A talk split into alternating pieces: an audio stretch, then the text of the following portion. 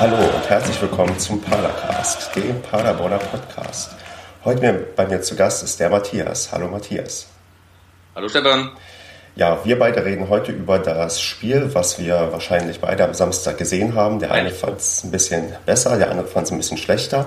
Du bist nämlich Fan von Union Berlin. Aber bevor ich noch mehr erzähle, stell dich mal ein bisschen vor. Wer bist du? Wo kommst du her? Was verbindet dich mit Union? Also der erste Einspruch, ich habe kein Spiel gesehen, sondern nur eine Paderborner Mannschaft. Zweitens, ich bin Matthias Bunkus, äh, arbeite hauptberuflich als Sportjournalist beim Berliner Kurier und bin selber im Internet vertreten auf einer Website, die viel, einen viel zu langen Namen hat, nämlich Wanderer zwischen den Welten.de. Verfolge Union Berlin beruflich seit 15 Jahren und bin eigentlich bei fast allen Spielen, oder sagen wir 95 Prozent aller Spiele dabei und habe natürlich, weil Paderborn bis auf ein Jahr, wo sie sich feige durch Flucht in die Bundesliga weiteren Duellen erzogen haben, Jahr für Jahr seit 2008 eigentlich die Duelle mit den Schwarz-Blauen genossen oder auch nicht.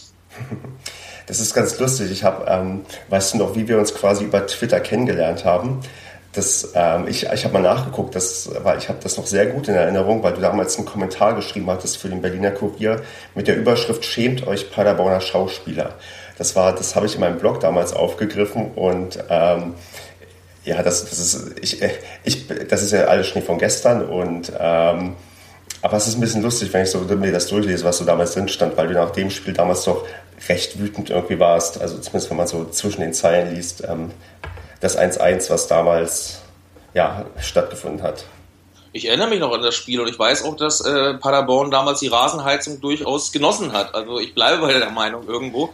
Nichtsdestotrotz haben wir uns danach schön auseinandergesetzt und äh, ausgetauscht mit Meinungen. Man muss ja nicht immer gleicher Meinung sein, solange das im Rahmen des äh, Erträglichen bleibt. Und das war es bei uns beiden damals, sonst wären wir heute nicht hier und würden hier sitzen. Ganz genau so sehe ich das auch. Also das ist Fußball, ähm, man, man, ist ja wirklich oft genug irgendwie ähm, geteilter Meinung, aber man, solange man sich einigermaßen unterhalten kann, ist das ja eigentlich doch eigentlich schön, dass man auch so ein bisschen diskutieren kann und doch schon recht. So das beste Spiel, was damals halt ähm, stattgefunden hat, war es wirklich nicht. Gut, ähm, bevor wir zum eigentlichen Spiel kommen, möchte ich ein bisschen ähm, dich was zur Union fragen. Ich war das allererste Mal bei euch im Stadion. Warum? Hat sich bisher noch nicht so ergeben. Ich habe ähm, ähm, ich bin erst die letzten Jahre etwas mehr auswärts gefahren. Ich bin selbst, wenn man auf Twitter mal ein bisschen liest, auch kein Ur-Paderborner. Ich bin da so langsam reingewachsen. Ich bin 2007 nach Paderborn gezogen und dann ging es 2008, 2009 langsam los und es wurden halt immer mehr und mehr Spiele bedingt durch den Aufstieg in die erste Liga, dann natürlich richtig viele. Und dann kam es jetzt so dazu, dass ich auch natürlich auch gerne in der zweiten Liga, weiß nicht, weiter gucke. Und deswegen bin ich jetzt mal nach Berlin gefahren und ähm, empfand das tatsächlich als sehr, sehr schön bei euch. Also ihr habt echt irgendwie ein klasse Stadion und ähm, habt super Stimmung. Ihr habt eine Gegend gerade, die, glaube ich, komplett aus Stehplätzen besteht, was auch ein Ein Viertel des Stadions bestehen aus Stehplätzen, nur die Haupttribüne hat Sitzplätze. Wir haben jetzt gerade im Sommer sogar die letzten Sitzplätze auf der Wuhle-Seite, also in eurem Gästeblock war es entstuhlt und mhm. das in mehr Stehplätze umgewandelt. Dadurch passen jetzt grob gerechnet 300, 400 Mann mehr rein, wenn es ausverkauftes Stadion ist. Also die Stehplatzkultur ist etwas, das bei Union unverzichtbar ist. Und ja, du brauchst halt für moderne Erfordernisse dann auch ein paar Sitzplätze, aber vom Grundsatz her, Sitzen ist für den Arsch und dafür steht der Unioner durchaus. Ich meine, warum seid ihr so ein cooler Verein? Also ich selbst in meiner Wahrnehmung finde auch mal, Union ist irgendwie, das macht irgendwie Spaß, die zu verfolgen. Und ähm, warum, was macht ihr anders? Also was läuft bei euch, weiß ich, anders als bei anderen Vereinen? Also, äh, wenn ich jetzt sage cool oder Kult, kriege ich gleich wieder äh, Dresche und Schelte hier aus den eigenen Kreisen. Sagen wir mal eher andersrum. Diesen Verein zeichnet eine hohe Fannähe aus, ohne dass man vor dem Fan zu Kreuze kriecht. Äh, die Entscheider innerhalb des Vereins kamen ursprünglich aus den Rängen und sie sind immer wieder bereit, in internen Zirkeln, in weiteren Kreisen, die Stimme des Volkes sozusagen aufzunehmen und ihre Entscheidungen zu überdenken.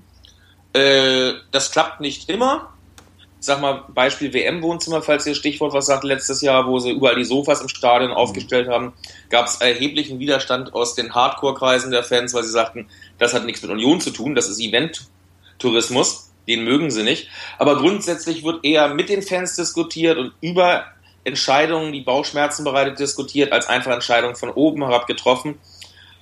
Und dadurch lassen sich die Union-Fans auch gern mit ins Boot nehmen. Du hast das Beispiel Stadionbau äh, gerade erwähnt es sollte nie so lang dauern. Sie haben damals dann Stück für Stück auf einmal mehr gemacht, als sie ursprünglich wollten. Und jeder, der damals mitgearbeitet hat, fühlt sich als Teil eines großen Ganzen. Und das hilft natürlich äh, in Zeiten, wo es nicht so gut geht, besser zusammenzustehen und die Reihen zu schließen. Ja, das ist, ich, ich finde, ja, wie gesagt, ich finde das super und ähm, auch, das ist auch faszinierend, dass das in der zweiten Liga funktioniert, weil ich habe immer so ein bisschen das Gefühl, dass sehr, sehr viele Zweitliga-Vereine, und da will ich Paderborn auf keinen Fall ausnehmen, äh, also ja genau, dass das alles sehr glatt gebügelte professionelle Unternehmen sind, wo, wo man halt der wirtschaftliche Entscheidungen treffen muss. Und manchmal scheint es auch einfach nur notwendig zu sein, dass man irgendwie in der zweiten Liga überhaupt überleben kann. Aber Union ist ja irgendwie so ein Beispiel, wo man sieht, es geht auch irgendwie anders. Und das, das finde ich, so, so sehr bin ich dann irgendwie doch noch Fußballromantiker. Das finde ich dann sehr, sehr schön. Und ähm, wünsche mir auch, dass sowas wie Union Berlin ähm, auch langfristig in der zweiten Liga bleibt. Mindestens. Ähm, das ist ja auch der Anspruch eigentlich. Also, äh, ich sag mal, ich bin Niedersachsen, ich bin auch nur Zugereister nach Berlin. Äh, früher war der Endgriff für die zweite Liga der SV Meppen. Und damals wurde es gern von den Bundesligisten, wenn sie absteigen mussten, als Horrorszenario an die Wand geworfen. Wir müssen nach Meppen, aber halt für jeden war klar, zweite Liga, Meppen ist dabei. Wenn Union äh, auf Dauer als Synonym für zweite Liga äh, steht, sind, sag ich mal, 80, 90 Prozent der Eisernen nicht unzufrieden. Weil das heißt, sie sind im Amateurfußball entronnen, sie sind weiter im Profibusiness dabei und können halt, weil sie nicht ganz oben mitspielen müssen, durchaus die ein oder andere Entscheidung nochmal anders treffen. Genau. Ähm, zum oben mitspielen, da fällt mir immer wieder auf, zumindest so die letzten paar Jahre, dass ähm, ihr immer zum erweiterten Aufstiegskreis irgendwie mitgezählt wurdet. Also ständig so, wenn es so vor der Saison, da gibt es ja mal Leute, die dann sagen, wer spielt oben mit, wer spielt unten mit und eigentlich liegen die Leute immer daneben. Aber Union Berlin wird auch sehr, sehr oft genannt. Also das kommt dann wahrscheinlich auch nicht vom Verein aus, sondern von den Medien oder, oder wie? Jein, jein, jein. Das kommt nicht von den Medien alleine, sondern ähm, Fangen wir mal ein Stückchen weiter vorne an.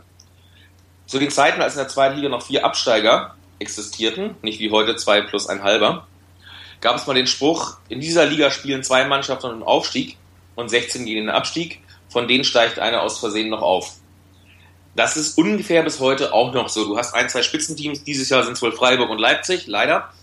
Also leider Leipzig, Freiburg gönne ich das. Äh, und der Rest begegnet sie sehr stark auf Augenhöhe und hat sehr viel damit zu tun, Tagesform, Verletzungspech, ob du in eine Serie reinkommst oder nicht. Und dass man mit erwähnt wird nach oben, hat sehr viel damit zu tun, dass du eigentlich in den letzten Jahren mit der Abstiegszone nichts ernsthaft was zu tun hattest, außer mal einer schlechten Hinrunde.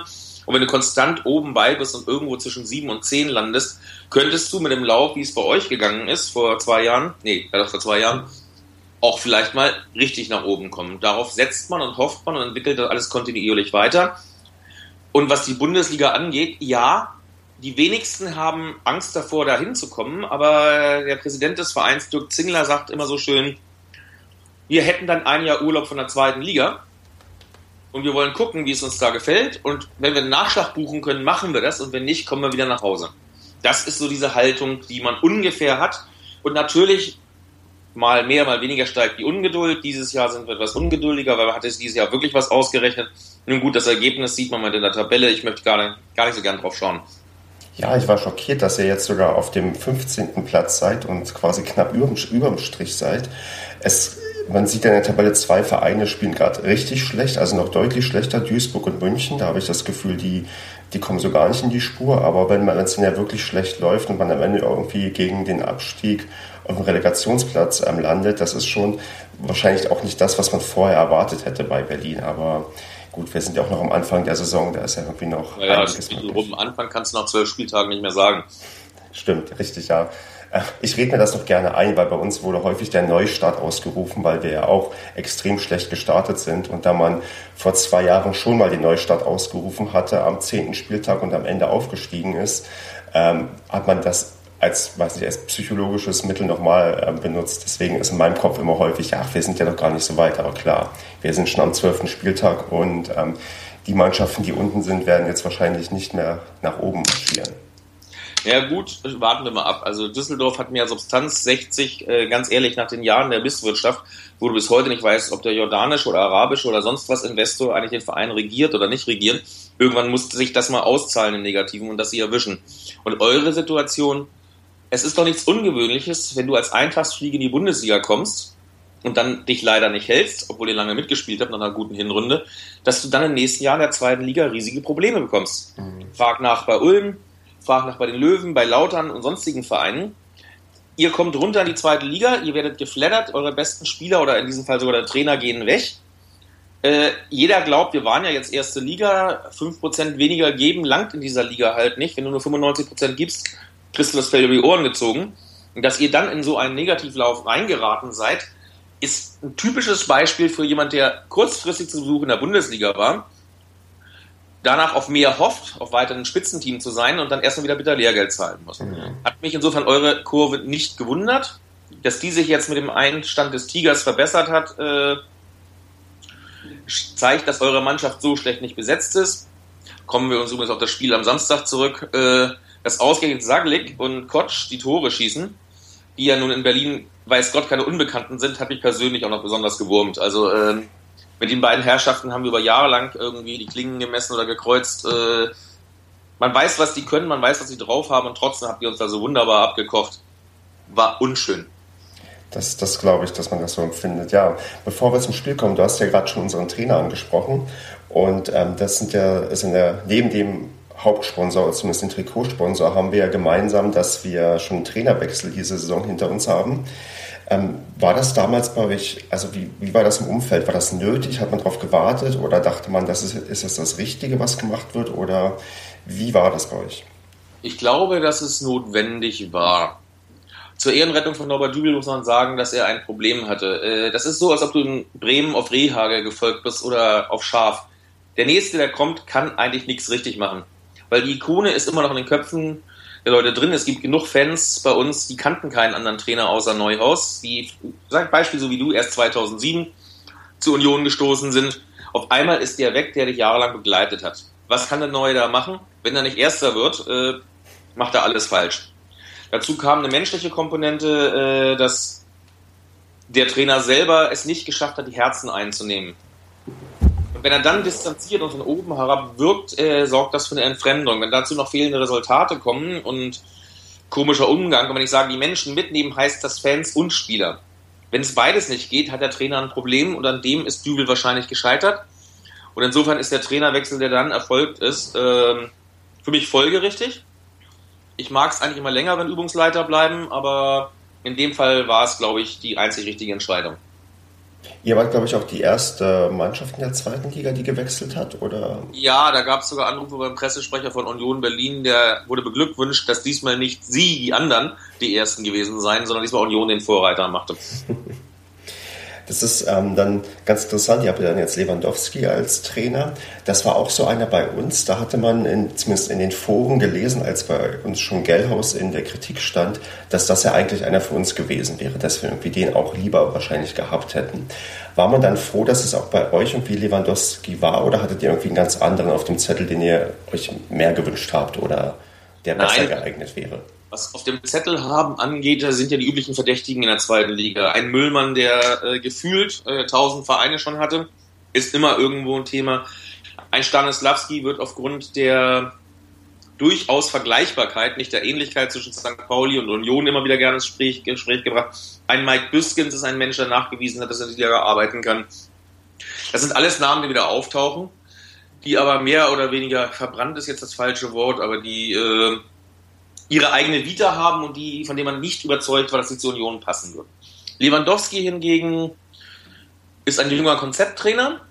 Er ist gerade erst 44 geworden. Er hat in der Bundesliga nachgewiesen, dass er arbeiten dort kann, erfolgreich arbeiten. Und im Prinzipiell ist er sowas wie ein Glücksgriff in dem Moment dass er sich jetzt an die zweite Liga gewöhnen muss und auf einmal feststellt, dass die Spieler in der zweiten Liga aus diversen Gründen limitiert sind und dass es einfacher ist, einen strauchelnden Champions League-Aspiranten in die Spur zu bringen, als einen Zweitligisten mit seinen begrenzten Spielfähigkeiten, sage ich mal, ne? Mhm. erfährt er jetzt zu seinem Leidwesen gerade selber. Okay. Aber der Trainerwechsel war meines Erachtens notwendig. Und äh, mit Lewandowski dann auch einer der zumindest der aussichtsreicher und passender ist als viele von diesen üblichen Verdächtigen, die sonst immer genannt werden. Das ist ja, das, manchmal macht dich Angst vor den Namen, die quasi fallen. Also man denkt, um Gottes Willen, bitte nicht den. Aber. Ich hätte gerne Lothar Matthäus bei euch gesehen. ja, ich, ich glaube, wir sind mit Effenberg ähm, schon schon riskant genug dabei gewesen. Also das ist ja so. Glaube ich übrigens nicht. Ah, okay. Also ich habe. Also zwei Sachen dazu. Ähm, ich ziehe den Hut davor, dass Effenberg bereit ist, den Weg ist, über die Ochsentour zu gehen. Und deswegen verzeih das Wort, in die Provinz geht. Hm.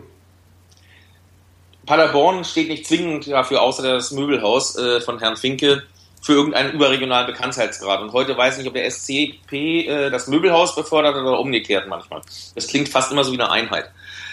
Und wenn von einem Effenberg, der vor drei Jahren den Trainerschein gemacht hat und nicht sofort in der Bundesliga nur hier, hier, hier, hier gebrüllt hat, sondern bereit ist, bei einem immerhin einen von den 36 Profistellen zu arbeiten und nicht, dass da irgendwie Glamour sein muss, äh, spricht das erstmal sehr für einen hochmotivierten Menschen, der im Prinzip seine erste Trainerstation macht. Dass der einen fußballerischen Sachverstand mitbringt, muss, glaube ich, keiner bezweifeln. Der war schon bei den Bayern zur Zeit der Champions League-Siege 2001 ein großartiger Motivator und Spieleleser. Und dass er jetzt das versucht, auch an die nächste Generation weiterzugeben, ist, glaube ich, auch leichter dann wenn du es nicht sofort im Fokus Bundesliga bei HSV, Stuttgart, Schalke oder sonst wo machst, bei den ganzen Aufgeregten, sondern vielleicht sogar da, wie ein Verein über euch, wo er zwar auch beachtet wird, logisch, es ist der Tiger, der aber gleichzeitig da doch seine Anfangsfehler machen kann und sich verbessern kann. Und ich glaube, von dieser Sache können beide Seiten sehr profitieren. Der SCP als solches und Effenberg als jetzt Trainer-Novize, der neu beginnt.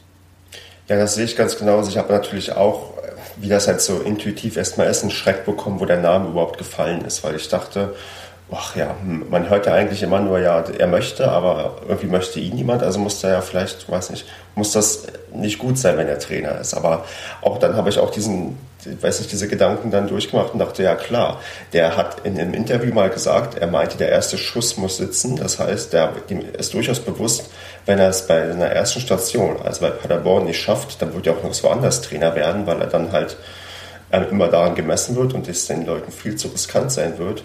Und andererseits ist ja Paderborn dafür bekannt, dass man sich ähm, Trainer holt, die erstmal niemand auf dem Zettel hat, ein André Breitenreiter, ein, weiß nicht, Roger Schmidt, das sind alles so Trainer, die jetzt irgendwo in der Bundesliga trainieren und auch internationale Mannschaften ähm, trainieren.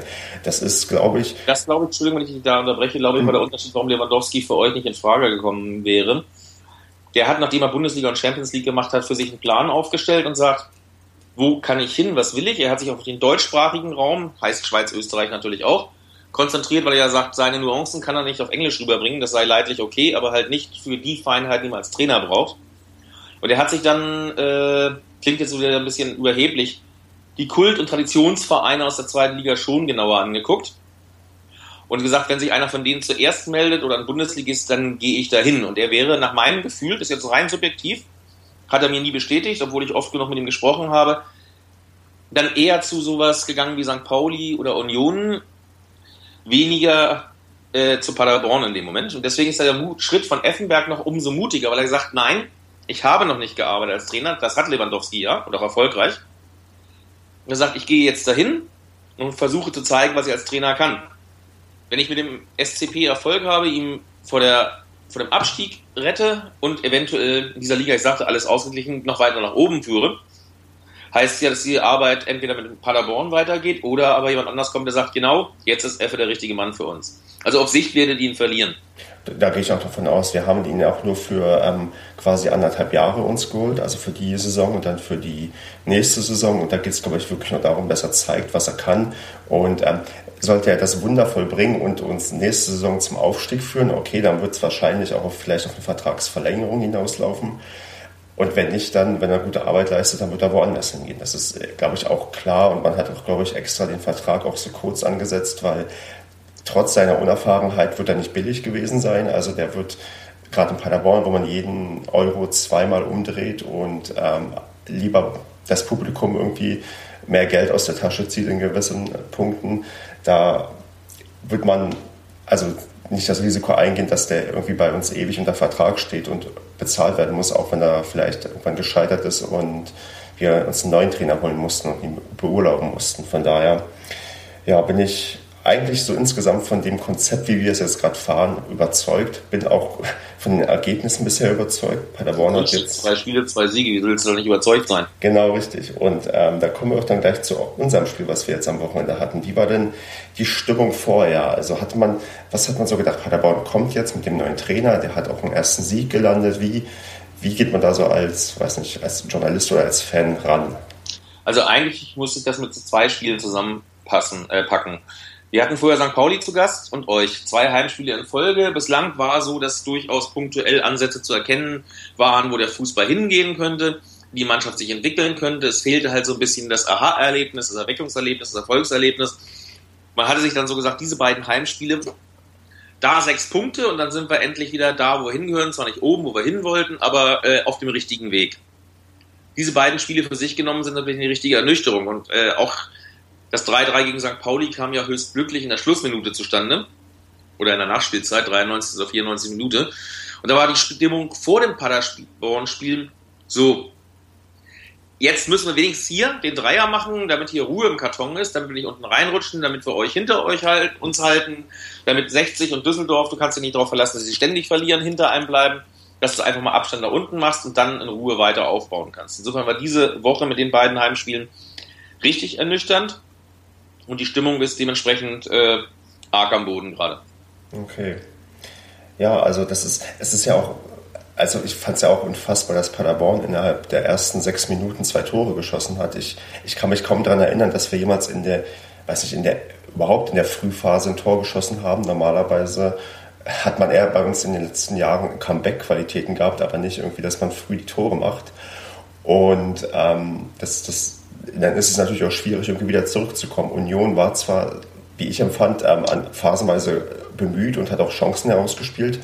Und hätten die, hätten die das Tor gemacht, wäre das vielleicht auch nochmal gekippt, das Spiel. Aber so. Also ich habe gerade ein Paderborn-Spiel vor Augen, wo genau das mal passiert ist. Da habe ich zwar nicht die frühen Führungstore gemacht, das war im Jahn-Sportpark in der dritten Liga, in der Saison, wo wir beide gemeinsam aufgestiegen sind, wo ihr 1-0 führt, wir einen Mann mit Gelb-Rot verlieren, ich glaube Michael Wempen damals, ihr das 2-0 macht und das, der Käse gegessen ist und wir dieses Spiel unfassbar in Unterzahl noch 3 zu 2 umgebogen haben. Auf sowas habe ich am Samstag gehofft und ich sah 84 Minuten nach eurer 2 zu 0 Führung nichts dergleichen. Und das hat mich irgendwie ganz stark ernüchtert, weil wir können ja verlieren, wir können ja auch gerne mal äh, einen schlechten Tag haben, aber mir fehlte 86 Minuten lang Kampf, Gegenhalten und versuchen euch zu zeigen, scheißegal, ob der Tiger an der Seitenlinie steht, das ist hier Berlin und bevor ihr hier rausgeht, das tut Aua. Das tut dann weh, wenigstens musstet ihr euch anstrengen. Und das musstet ihr nicht mal. Das ist das, was einen so furchtbar niedergedrückt hat. Das glaube ich ja. Das, es ist auch, ich habe mich auch gegen Ende auch immer sicherer gefühlt, weil ich habe gemerkt, okay, so richtig hochkarätig sind die Chancen nicht und wir haben immer wieder diese Konterchancen gehabt. Also man hat ja, klar, klar wenn man auswärts... Ähm, 3-0, 4-0 aus. Genau. Und wenn man auswärts ähm, vorne ist ähm, mit zwei Toren, dann ist es auch nicht nötig, das Spiel zu machen. Also das, das hat sich dann quasi fast von alleine heruntergespielt. Ja. Das haben wir gerade parallel geredet, aber gut. ähm, das, das übrigens, dieses gedrehte Spiel, von dem du geredet hast, mit dem 0-2 und 3-2, das ist, ist ziemlich genau ein Jahr her. Das ist am 25. Oktober hat, ist das stattgefunden. Ja? Ja. Eigentlich ein Jahr, das war zwei, ich rede von der Saison 2008 gerade. Ja, 2008, 2009, dritte Liga. Ich habe gerade kurz nachgeguckt. Das ist ähm, so fast so ziemlich genau ein Jahr her. Das ist, also nicht ein Jahr. Es hat heute Jahrestag, und zwar den siebenjährigen Jahrestag. Oder gestern. Ist auch nicht so wichtig. Ähm, ich wollte jetzt klug irgendwelche Zahlen nennen, aber dann das lief Sehr schön. Weißt du, äh, Wissen ist, wer weiß, wo es steht. Genau, richtig. Und das im Zweifelsfall ist es immer kicker.de, da findet man die Sachen ganz übersichtlich. Nee, gut. Wie geht's bei euch weiter? Ihr habt jetzt als nächstes ähm, Heidenheim und Nürnberg vor euch. Im Pokal seid ihr ausgeschieden. Was war da eigentlich los? Ich glaube, ihr seid gegen Viertligisten ausgeschieden. Ja, gegen Viktoria Köln, aber Entschuldigung, Pokale Union, Union ist ein Freilos. Immer schon gewesen. Frag nach in Essen, frag nach in Offenbach. Also wenn wir die zweite Runde mal erreichen, ist das schon fast eine Sensation. Und vor zwei Jahren waren wir völlig überraschend in der dritten Runde und hätten eigentlich unser Stadtderby gegen Hertha kriegen müssen. Die hatten Angst davor und sind lieber in der zweiten Runde in Kaiserslautern ausgeschieden. Gut, also waren unsere Jungs auch nicht motiviert und haben dann gegen Kaiserslautern die Hufe hochgelegt, übertrieben gesagt. Nein, Pokal und Union sind, äh, ja, der Pokal hat seine eigenen Gesetze. Eins davon ist, Union fliegt raus, ist ein Freilos. Egal gegen wen. Ja, ich glaube, gegen Paderborn ähm, könnte das äh, eine sehr ausgeglichene Sache sein, weil in der Regel scheiden wir auch in der ersten Runde aus oder auch peinlich in der zweiten gegen Saarbrücken. Aber das, ja, gut. Das ist abgehakt, aber dafür habt ihr dann ein bisschen länger Zeit, um euch vorzubereiten auf das nächste Spiel. Ich weiß nicht, ob Heidenheim ähm, im Pokal spielt, aber das ist euer nächster Gegner. Mhm. Was wird da passieren? Wie wird die Mannschaft gegen Heidenheim auftreten? Hast du da, weiß nicht, Vorstellungen oder Wünsche zumindest? Also beides, sowohl Vorstellungen als auch Wünsche. Ähm, Tatsache ist, dass Lewandowski jetzt im Moment alles hinterfragt und äh, sämtliche Entscheidungen wahrscheinlich nochmal und nochmal und nochmal den Prüfstand stellen muss und wird. Wenn wir in den letzten Wochen eigentlich zunehmend die gleiche, mehr oder weniger die gleiche Startelf hatten, glaube ich, dass er da jetzt einfach Veränderungen haben muss. Eventuell wird er auch einen Systemwechsel vornehmen, weil wir zuletzt um 4-1-4-1 nicht so wirklich glücklich reüssierten. Kann sein, dass er auch das klassische 4-4-2 jetzt wieder zurückgreift, dass er Brandy, der ja auch in Paderborn mal gespielt hat, mit als zweite Spitze nach vorne schiebt, neben Bobby Wood, der als Alleinunterhalter vorne trotz seiner vier Tore bislang noch nicht wirklich hier in Berlin angekommen ist. Ähm, das sind so Sachen, du hast auf der Bank jemand wie Stefan Fürstner, der mit Fürth aufgestiegen ist und Bundesliga gespielt hat, der nicht alles verlernt haben kann. Äh, du hast mit Christopher Kiering ein Eigengewächs, der vor allem der Offensive immer wieder Akzente setzt und torgefährlich ist. Defensiv ist er lernfähig, um es vorsichtig auszudrücken. Aber du hast so ein, zwei Stellschrauben, die du drehen könntest, die du noch ziehen kannst und das wird wahrscheinlich diese Woche passieren. Und in Heidenheim, ja gut, da haben wir letztes Jahr zweimal gespielt, erst Runden Pokal aus, aber die, ne, wie immer. Und das Punktspiel hinterher haben wir zur Wiedergutmachung auch nicht genutzt. Also ich erwarte für Heidenheim nicht so unbedingt viel. Ich glaube eher, dass das Spiel gegen den Club der Wendepunkt sein könnte. Und wenn sie das da auch nicht ziehen, dann wird es Abstiegskampf pur. Ja, und das dann wahrscheinlich bis zum Ende der Saison. Das, sind, das wären düstere Aussichten. Heidenheim ist übrigens die beste Heimmannschaft bisher. Also es ist auch keine einfache Aufgabe, die ja, auf euch zukommt. Mhm. Also das, ja, man, ja. Also, was meinst du, wo geht es denn hin am Ende? Also, das ist jetzt eher so der Tipp und nicht das, was du irgendwie, irgendwie realistisch ist. Kommt ihr da unten zeitnah heraus oder wird es wirklich Abstiegskampf bis zum Schluss? Ich denke, es wird äh, erst in der Rückrunde eine Besserung geben. Jetzt heißt es sich bis in die Winterpause retten, so viel wie möglich Punkte machen, dann gucken, ob man in der Wintertransferperiode, was gemeinhin keine gute Transferperiode ist, weil die Spieler, die dann auf dem Markt sind, haben sich aus irgendwelchen Gründen bei anderen Vereinen nicht durchgesetzt oder waren lange verletzt und sind deswegen auf dem zweiten Gleis. Du kannst im Winter eigentlich im Prinzip nicht eine Mannschaft neu formieren und personell richtig stark verbessern. Also es gäbe so ein Beispiel, ihr habt den Proschwitz zurückgeholt aus England, wenn ein Sebastian Polter, den wir ja leider nicht halten konnten, weil Mainz ihn nach England zu den zu QPR äh, versterbelt hat, wenn der da keine Rolle spielen sollte, dann im Winter sagt er, kommt zurück, ja, der würde hier sofort einschlagen und helfen, aber das wäre ein Glückstreffer. Darauf kannst du dich nicht verlassen. Ich glaube eigentlich, dass es jetzt wirklich darum geht, bis zur Winterpause irgendwie noch was mitzunehmen, nicht unterm Strich zu stehen und dann mit einer Wintervorbereitung, die erste dann unter Lewandowski, äh, die ganze Rückrunde ruhig und sachlich äh, zu bestreiten und dann vergessen wir Platz 1 bis 6. Die Saison ist unrealistisch. Selbst wenn du jetzt einen Lauf kriegst, äh, wäre es durch nichts eigentlich untermauert, sondern nur ein Lauf. Die Saison vernünftig zu Ende zu machen, möglichst am Ende einschlägig noch zu landen wegen der Fernsehgelder. Ne? Mhm. Und dann nächstes Jahr einen neuen Anlauf zu unternehmen. Ich hoffe auch, dass es auf bis zum Ende der Saison gut für euch läuft, weil ich möchte echt gerne wieder nach ähm, Berlin fahren und lieber zur Union und nicht zu Hertha, weil es einfach in, ich das bei euch klasse fand. Und ähm, ja, in diesem Sinne wünsche ich euch dann viel Glück für die, weitere, für die weiteren Spiele. Eine Frage habe ich noch, was, was mir mal auffällt, also was heißt auffällt, ich habe das irgendwann mal gelesen, dass ähm, Sören Brandy bei euch Brandy genannt werden möchte und nicht Brandy, weil bei uns wurde er immer Brandy genannt. Also er heißt tatsächlich Brandy mit A, aber er hat es aufgegeben. das, das, ist eigentlich alles. Äh, er spricht sich ganz normal Deutsch aus, weil er ist kein äh, alkoholisches Getränk aus dem Süden von Spanien. Aber es gibt das nächste Beispiel. Michael Parensen, wie er bei uns genannt wird, heißt eigentlich Parensen, der ja nun auch äh, Nordrhein-Westfale ist, wenn ich das richtig im Kopf habe. Das hörst du nur, wenn du ihn mal auf der anrufst und seine Mailbox spricht. Der hat es halt auch aufgegeben. Es kommt halt irgendwo, dass die Masse das dann so ausspricht und dann ist es den Akteuren dann irgendwann doch egal oder zu müßig, das immer wieder zu verbessern und dann hat sich's verselbstständigt. Wenn 20.000 Leute Brandy sagen, kann Sören ja auch mit Fuß aufstopfen und sagen, ich heiße aber Brandy, ich heiße aber Brandy. Hilft ja auch nicht viel weiter. Das ist richtig. Ähm, ist man denn eigentlich mit dem zufrieden? Also ich habe, ich, man hat ja so auf Ex-Spieler hat man immer noch so einen gewissen Blick und ähm, er war jetzt auch nicht wirklich unbeliebt in Paderborn. Man hatte auch gehofft, dass als Duisburg ähm, zwangsabgestiegen ist, dass er wieder zurückkommt, aber er ist ja dann zu euch gegangen. Was hat der für einen Stand bei euch? Also unverzichtbar? Er ist äh, extrem beliebt, er ist äh, extrem geschätzt wegen seiner Umtriebigkeit. Ich habe ihn lieber in den eigenen Reihen als beim Gegnern, weil der spielt so unorthodox, dass du eigentlich nie genau weißt, was er eigentlich gerade macht und wo er auftaucht. Ähm, Vielleicht kommt es aus seiner Jugend, wo er als Handballspieler unterwegs war. Der wirkt für mich immer wie so ein Kreisläufer, der um den Strafraum rumzwirbelt. Der, er macht Wege, er geht voran. In diesem Jahr sogar manchmal ein bisschen zu viel, weil er hat auf einmal festgestellt, dass er der Methusalem im Kader bei uns ist. Mit seinen jetzt 30. Stimmt, er ist echt alt geworden.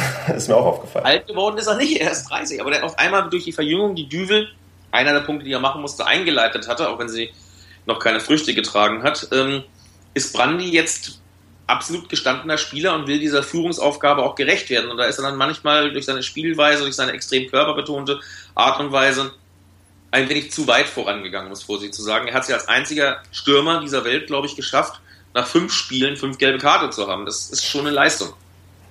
Das ist richtig, ja. Matthias, ich bedanke mich sehr bei dir. Das war ein super Gespräch und ich würde mich freuen, wenn wir uns irgendwann auch mal wieder unterhalten. Jederzeit wieder.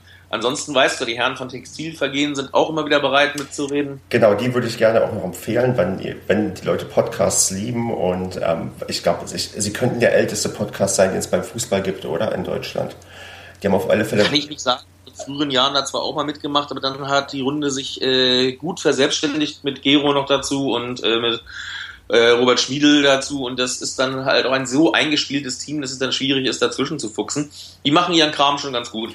Genau, das machen die wirklich. Die haben auch schon weit über 200 Folgen und das merkst du auch, dass die wirklich, also wenn die sich miteinander unterhalten, dass ich, selbst ich, wenn, wenn die über Spiele ähm, sprechen, die ich nicht gesehen habe, finde ich das super gut. Außerdem mag ich den Berliner Dialekt sehr, weil ich früher selbst Berlinert habe, weil ich auch nicht aus Nordrhein-Westfalen, sondern aus Brandenburg komme. Von daher höre ich da gerne mal rein. Würde? Woher denn aus Brandenburg? Ähm, aus dem Havelland. Aha, aus dem Havelland. Gut. Gut, ähm, in diesem Sinne nochmal danke und ja, wir schauen mal, wo es dann zum Ende der Saison für uns beide hingeht. Wir sollten uns spätestens, wenn ich die Hymne höre, Paderborn erhebe dich und lauf, ne? Denn Helden geben nie auf, äh, dann vis-à-vis -vis gegenüberstehen. Genau. Mach's gut, Matthias. Bis dann, ciao.